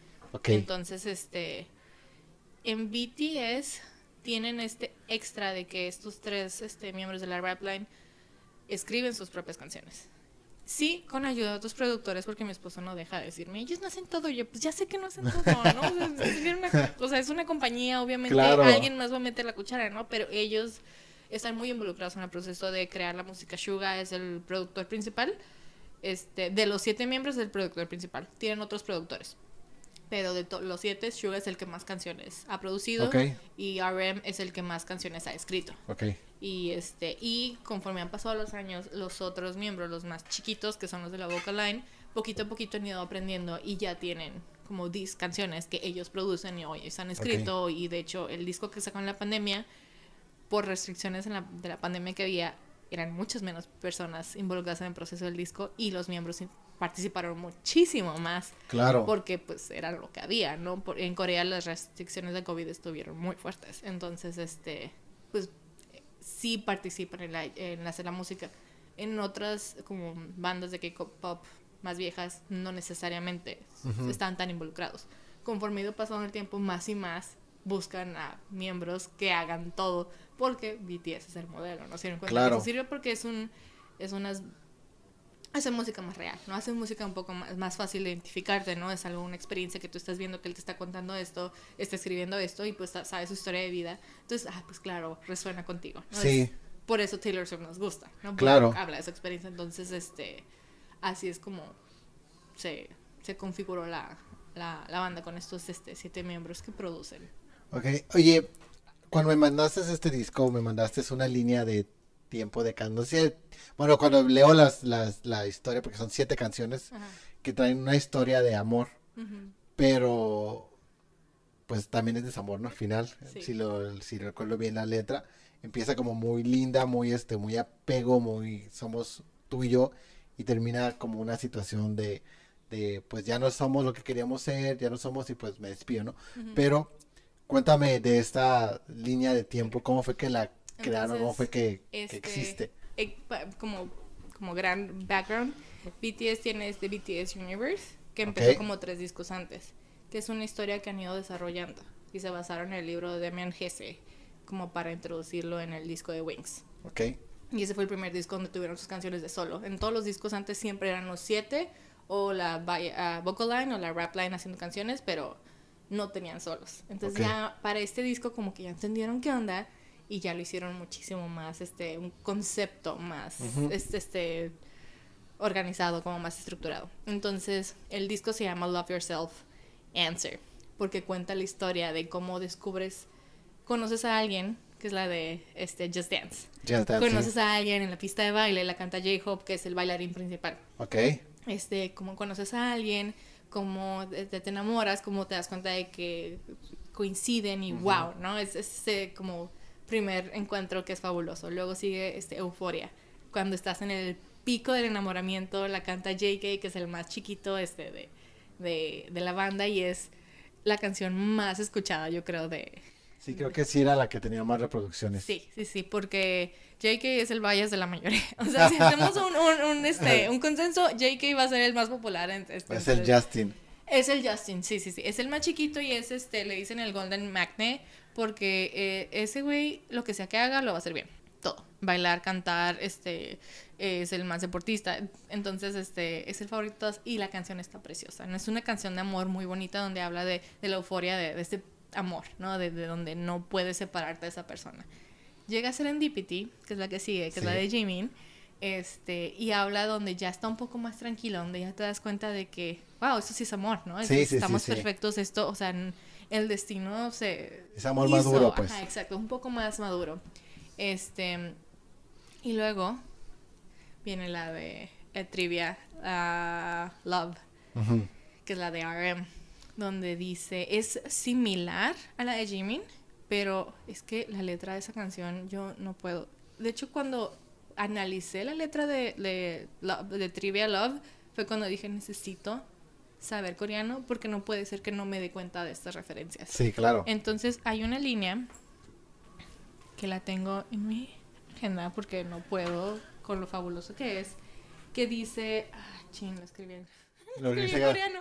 Vas ahorita, en vivo y Pero en dice- directo, la Ah, traducción bueno, coreana. este, la palabra persona Ajá. es saram Saram. ujú, y el sonido m se escribe como un rectángulo. La palabra amor es sarang Sarang. y el sonido ng, ng se escribe como un círculo. Ok. Entonces RM te dice, tú este, difuminaste mis, mis edges, eh, mi- mis esquinas, ¿no? Entonces me convertiste en amor. O sea, de ser una persona random, llegaste tú y me redondeaste, ¿no? Entonces Sí. se me hace súper increíble que haya escrito eso usando la forma de las letras. Este... Y este y otra de las palabras que ya es que dice saram, saram, Sí, saram, sí, sarang, sarang, sarang. La otra palabra que no me acuerdo cómo es es esperanza. Ok. Y suena como es la rima, ¿no? Pero también es este la forma es. Cuando le estaba leyendo la traducción, eh, de repente uno, como prejuicioso, eh, en general, en cualquier cosa, de repente dices, bueno, ¿qué, puede, qué tan profunda puede ser una, una canción, no? y, y la estaba leyendo como, estos güeyes tienen un chingo de metáforas en las letras, en lo que estaban diciendo, porque creo que una, in- incluso en unas mencionaban eh, algo más naturaleza, como lagos, cielos, Ujú. pero de una manera no tan típica, ah, el cielo es azul, sino con un- como con una forma de Es la metáfora. de Love Trivia. O sea, RM es. Ah, es esta misma, ¿verdad? Sí. Sí, y yo estaba como que, wow, o sea, esta madre, o sea, y después me brinqué a, a, a una, a leer un poco de ellos, y cuando leí que escribieron la mayoría, que, que la mayoría de las canciones ellos también apoyan en la escritura, dije, pues ah, no son cualquier banda que, como, como dice, como el background de que los crean, los hacen, y los, sino que ya están poniendo lo que quieren decir, un statement como artistas, como tales. Y por eso son tan diferentes ellos, porque ellos son de las primeras bandas que hicieron de K-pop donde querían que los miembros estuvieran involucrados. O sea, fueron creados con esa intención. Ok. Entonces por eso son tan diferentes y por eso hay algo que estoy en Twitter Army y es la cosa más fabulosa, es divertidísimo. Y hay algo que seguidos se están peleando entre los fandoms y cuando armies dicen BTS paved the way, como BTS Sí, sí, pavimentó sí. el camino, la gente se enoja mucho y es como que amiga, lo siento, o sea, ¿qué puedo decir? Ahí están los stats. Lo siento. Sí. Este, que por cierto, yo escucho más K-pop, o sea, ellos abrieron la puerta y bienvenido todo, ¿no? Yo estoy escuchando K-pop todo el día, pero principalmente no BTS. Entonces, sí, este son es muy poético. RM alguien en algún lugar dijo y yo dije, claro que sí. RM en su vida pasada fue un poeta, ¿no? Y, y después nos enteramos este que él quería ser poeta. Él Ok. estudiaba, él- le gustaba la poesía cuando estaba adolescente, cuando tenía 12, 13 años. Y un día uno de sus maestros le dijo, ay, deberías ir a este evento, una batalla de rap. Y él dijo, wow, le puedo poner música a mi, a mi poesía. y de ahí se volvió rapero. Ok. Entonces, él- por eso su forma de escribir tan, este, como que describe escenarios Sí, sí, sí. muy, muy preciosos. Sí, claro. Entonces, esa canción, la de Love Trivia, es. Me encanta. Sí, es buenísima. Me encanta. Y podría ser símil de que en, en la historia esta que va evolucionando, eh, Just Dance y Euphoria están como que en la misma etapa. Serendipity y Love Trivia están en, en- en la misma etapa. Y ya viene eh, Sisa Sí, so. de Suga. Que Suga es mi bias record. O sea, Justamente a preguntar, ¿cuál es tu bias? el bias es Jimin, ah, ok. por siempre. Pero cuando empecé a descubrir lo que hace Suga con la música, yo dije, no, es que esto no es posible. ¿Qué está pasando? ¿Quién eres tú? ¿Por qué me estás quitando la atención de Jimin? Y esta canción de Sisa también fue de las primeras que le puse atención a, de, de BTS, ¿no? Fue entonces, muchas de estas, de estas canciones que, que te dije, dije, ¿qué está pasando aquí? Claro. Y pues dije, ah, es del mismo disco, o sea, tenía que poner la atención al disco entero, ¿no? Entonces Sisa trata de cuando te estás dando cuenta que la relación no está funcionando. Ajá. Y hace una analogía fabulosa con un sub y baja, Sí. donde dice, es que estamos haciendo nuestro mejor esfuerzo por mantener la balanza y me canso y va, se va a desbalancear esto y ahora vamos a hacer nuestro mayor esfuerzo por no bajarnos para no lastimar al otro. Sí. Y es como este juego de estamos jugando nada más a ver quién no lastima Sí, primero. eso, la que- la frase que porque me gustó. nos queremos mucho, pero nos estamos lastimando igual. Entonces en este juego del sube y baja estamos valiendo madres, Sí. ¿no?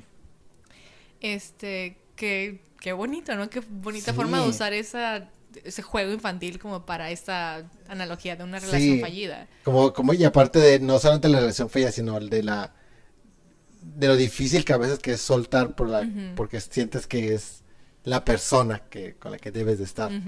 Sí. Sí, y, este. eh, eh, también ahí fue cuando dije a ver qué está pasando. Porque no sé si escuchaste que dicen ega y luego dicen iga. Ajá. En coreano es yo soy y tú eres. Ok. Entonces también eso dije, ¿qué está pasando? ¿Por qué estoy cantando esto? ¿no? Y digamos que dije, oh, ok, son pronombres, está sí, bien, sí. ¿no? Pero sí es algo que también me llamó la atención, ¿no? De, oh, este idioma está muy interesante. Sí, claro, no es en Suena diferente. tú lo estás escuchando como con la pronunciación de Estados Unidos, inglés, pero tiene una pronunciación distinta allá. No, sí, so- es este, una, el, el Oh. tú eres es, es la N-word tal cual. Ok, wow. Ajá. Y, o sea, si haces, hay algo que se llama romanización, que es ponerle los sonidos de nuestro alfabeto a las letras coreanas. Ajá. Y, o sea, no hay como, o sea, eso es. Es coreano y pues. ¿qué le vas a hacer? Entonces, también esa es otra cosa que me dije, ah, wow, wow, sí, sabe, wow. Este, y sigue de ahí, la de Taeyong, que también es una canción donde habla de, del rompimiento, es Singularity, Singularity, sí, sí. donde te das cuenta, hay una, algo que dice esa canción de, te gané a ti o me perdí yo Ok. en esta relación, ¿no? Se está dando cuenta de esto no está funcionando, este, tengo una máscara que, este, o sea, estoy usando, te quiero mucho, pero solo cuando estoy contigo puedo estar contigo con esta máscara. Si no tengo esta máscara, Sí, sí, sí. ya no somos, ¿no? No, no podemos seguir siendo. Entonces esa canción, eh, igual que Cisa, no me estoy dando cuenta que esto no está funcionando y vamos a tener que, que separarnos, pero pues es muy difícil porque sí te quiero mucho. Claro. Y de esa canción, la voz de Vi es... Vi y Taeyong son la misma persona. A veces... A veces les digo el nombre coreano, a veces les digo uno de sus apodos o su nombre artístico. Yo los manejo todos. Este. La voz de ese güey es fabulosa. Tiene una voz, es el único que tiene la voz grave. Entonces se va como que muy, muy, muy bajito y, y es como muy seductora su, voz. Como que dice, ya también tienen una, un registro vocal, cada uno distinto que no Sí. hace. Ok. Sí, sí, sí. Entonces Jimin es el que tiene la voz más aguda Ajá. de todos. Taeyong es el que tiene la voz más grave de todos. Ok. Y JK y Jin están como que en medio. Ok. Entonces sí, también hay como que es, este, o sea, le echaron muchas ganas en crear, o sea, juntar estos siete bandas. Claro, no creo que nomás los juntaron así como, como antes, así creo Hubo como antes que era. 30 trainees para 30. BTS y se fueron saliendo, los fueron cortando cabezas hasta quedaron estos siete. Y la última canción, Epiphany. Be Fine. Epiphany. Epiphany, así, sí, sí. Ujú. Epiphany es la canción donde ya terminaste y te das cuenta de que you just need to love yourself. Sí. ¿no? De- y la canción dice, I'm the only one I should love. Sí. Y en coreano dice, mi alma tan preciosa, yo soy un ser tan hermoso. ¿Cómo me atreví a maltratarme tanto Sí. cuando yo soy fabuloso? Solo me tengo que amar a mí para estar bien. ¡Ah! Y la voz de Jin es, pre- o sea, de todos, Jimin siempre va a ser top, pero la voz de Jin me gusta muchísimo. La voz de ese güey es tan preciosa. Hay un, hay un video de un concierto de, de la gira de Love Yourself Answer donde el público canta eso, I'm the only one I should love. Y, se- o sea, todo el estadio lo está cantando. Y si no te pones a llorar a escuchar eso, yo no sé qué, qué piedra tienes en el pecho. ¿no? Es precioso. ¿A ellos ya los viste en vivo? Sí, Sí. sí. ¿Cómo sientes la experiencia? Y bueno, primero la experiencia de BTS y después Porque empezamos con un grupo, con un boy band, Ujú. que es Backstreet Boys. Y terminamos Y con tenemos un con un boy band, pero de K-pop. ¿Cómo notas la evolución como tal de una banda ah, de boy band de los 2000 a una banda de boy band del Para empezar, las 22? coreografías. O sea, no tienen comparación.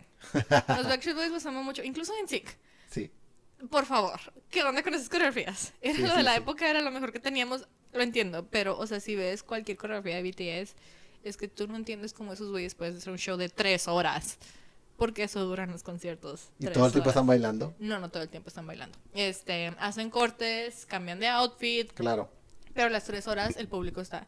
El público está enganchado cinco horas, porque, o sea, desde ahí es una experiencia completamente diferente. Te puedo decir porque acabo de ir a los Backstreet Boys y acabo de ver a BTS. Claro. A BTS los vi en diciembre en Los Ángeles.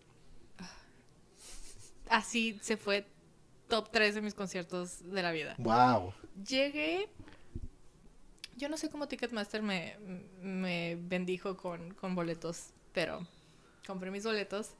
Llego y no tienen telonero.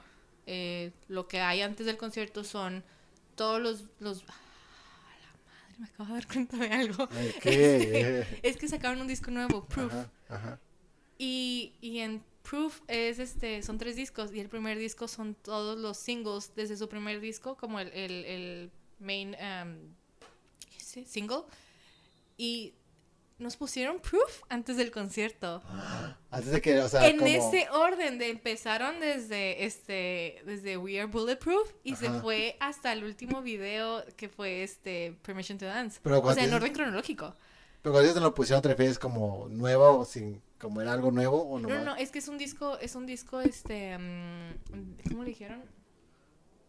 Antología, antología. Ajá. Entonces, este, en el disco 1 de Proof están todos sus hit singles. Ah, de como tipo cada Greatest álbum. Hits. Ajá, como, sí, más o menos. Pero entonces eh, tienen, son como 16 discos. Entonces eran como 16 canciones.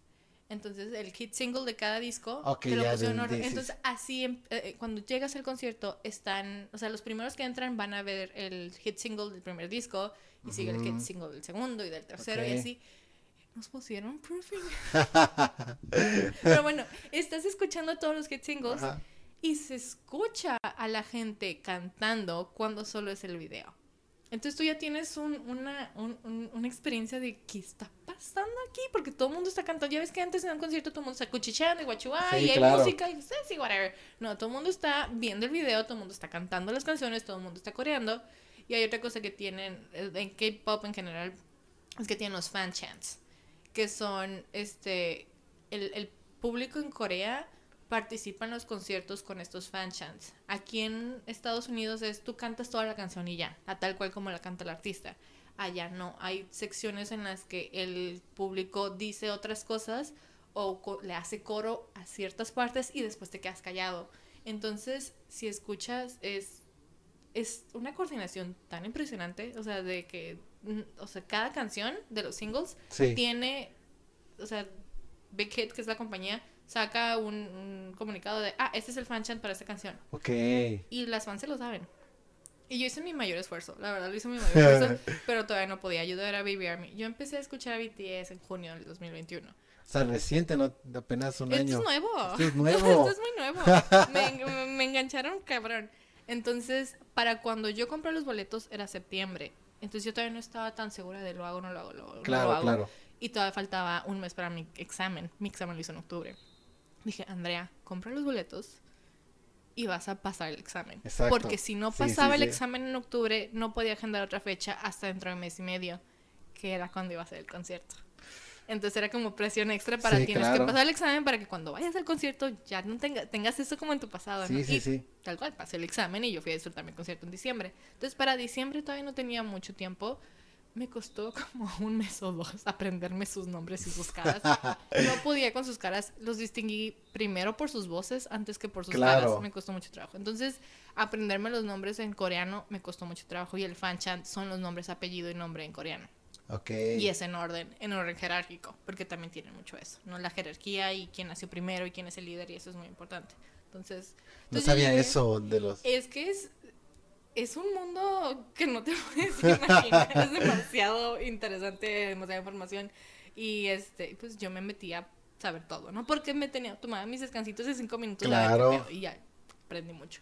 Entonces yo llegué sin saberme los fan chants y me sentí tan mal, pero lo intenté. No, yo cuando ya me daba cuenta iban en Park Jimin y yo así, "¿Por qué me No. ya no podía alcanzar". Pero bueno, entonces ya en, en sí no hay concierto todavía y ya está todo surreal. Aparte tienen esto que son las Army Bombs, que son light sticks, que todas las bandas de K-pop tienen la suya.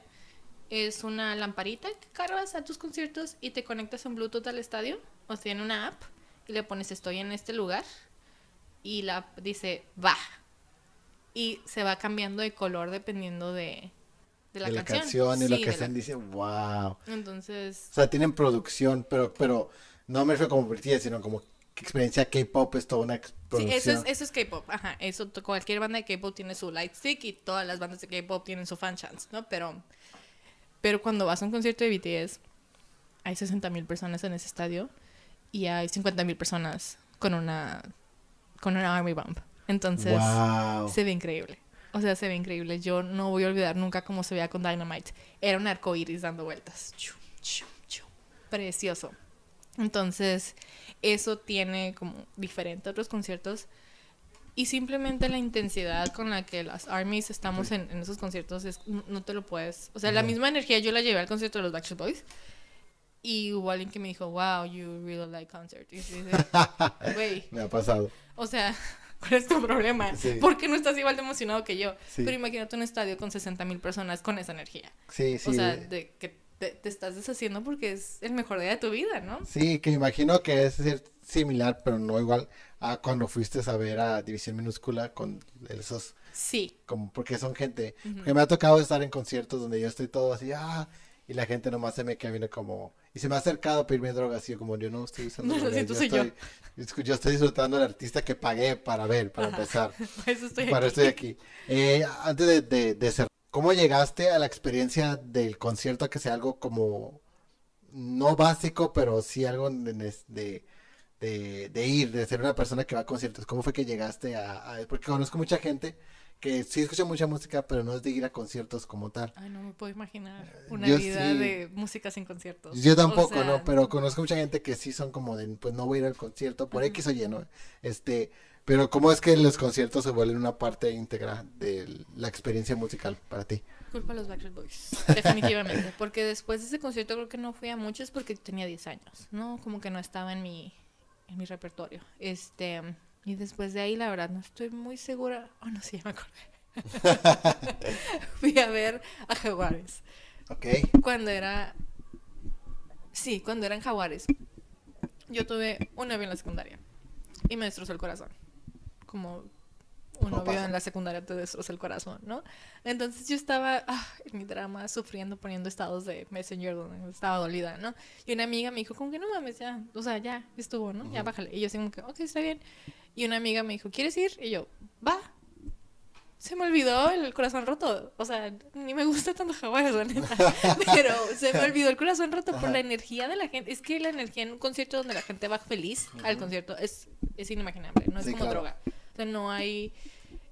No hay. No, creo que es lo que más triste me tuvo en toda la pandemia, ¿no? Que no pude ir a conciertos. Claro. Pagaba conciertos en línea y ahí estaba yo cantando sentada viendo el show porque pues no tenía o sea, no era eso o nada. Este, entonces como que ahí es, es eso, la energía que me da un concierto no, no lo puedo obtener en ningún otro lugar. Claro, sí, sí, estoy totalmente de acuerdo. Es ir a un concierto y, y más con gente, no necesariamente con tus amigos, sino con gente que va a estar ahí, que va a estar disfrutando y cantando, es otro. Por eso yo voy sola, voy acompañada, Sí. no me importa. Es para este concierto de los Backstreet Boys iba a ir con una amiga, pero su visa no llegó. Oh. Y yo sí le dije, mira amiga, te quiero mucho, pero Pero yo sí voy ahí. Yo sí voy ahí. Eh, ¿qué, es lo que, ¿Qué es lo que estás escuchando ahorita y qué artista nuevo has descubierto en tu... Ok.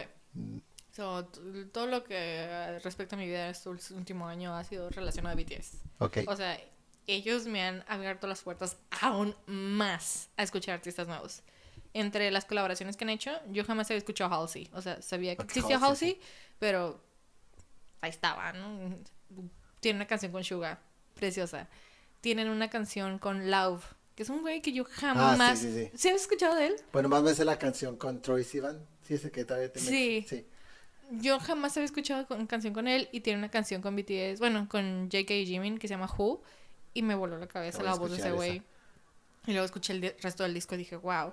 Y luego escuché el otro disco que tiene y dije, no es posible que está pasando. Y acaba de sacar disco la semana pasada y yo tengo boletos para verlo en septiembre.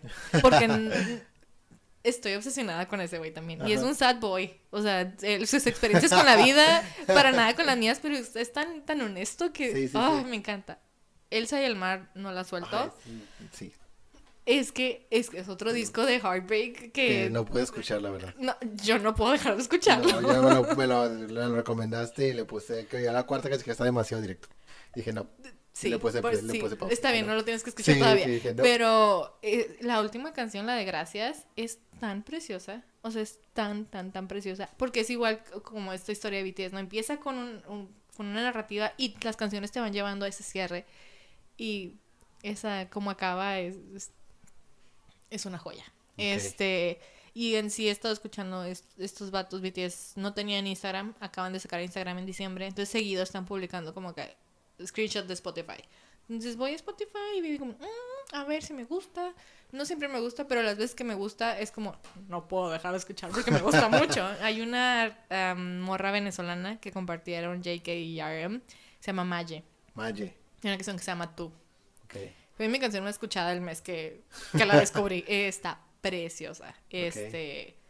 Y, y sí, básicamente ellos son los que me dicen que escuchar y yo digo, sí, está bien, claro que sí. Y es bien diverso. O sea, a veces son bandas de K-pop, a veces no, pero Pues hecho que hayas mencionado una artista venezolana en, en K-pop, o sea, que hayas recomendado, ya te dice que tanto es su, su apertura a nueva música, ¿no? Y es descubierto artistas filipinos y franceses y porque pues dijeron, y dije, bueno, a ver, hay veces que no, no me gusta y no lo escucho, ¿no? Pero si me gusta, es como, sí me va a gustar. Sí. bueno, Andy, pues te agradezco mucho que hayas venido al, al podcast. Eh, fue una buena experiencia. Oh, fue muy difícil agendar esto. fue muy difícil agendar esto. Diste una disculpa. Pero eh, te agradezco mucho que has venido y este, si hay algo más que tengas que agregar. No, muchas gracias. Afortunadamente no volvieron a escuchar al gato. Se fue. Ay, es verdad. Y no me dio alergia. Un éxito. Un éxito. Eh, pues eso fue Firecross Podcast. Mi nombre es Dante BC y recuerden que nos pueden seguir en todas las redes sociales, tanto en Instagram como en Facebook como en Twitter. Estamos como Firecross Podcast. Estamos tanto en Spotify, en Amazon y en Apple. Apple Podcast. Recuerden, si escuchan, por favor, denos un rating de 5 estrellas, porque lo que sucede es que cuando una persona busca un podcast similar al nuestro, pues entonces va a aparecer como recomendación por el alto rating. Incluso si les gusta, se los pido que lo den. De nuevo, mi nombre es